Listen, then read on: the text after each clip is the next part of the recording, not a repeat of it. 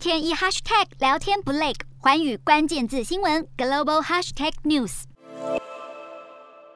乌俄全面开战驻波兰的泰国大使，他也表示，二十七号已经有四十七名泰国人抵达在乌克兰境内的撤离中心，希望能够尽快的离开乌克兰。由于目前战况还在持续升温，泰国总理府副发言人表示，目前滞留乌克兰的泰国侨民大约有两百五十人，而泰国也已经制定紧急应变计划，如果局势升级，也准备好派包机随时撤侨。对此，泰国军方也表示。是感到担忧，敦促双方透过对话来解决争端。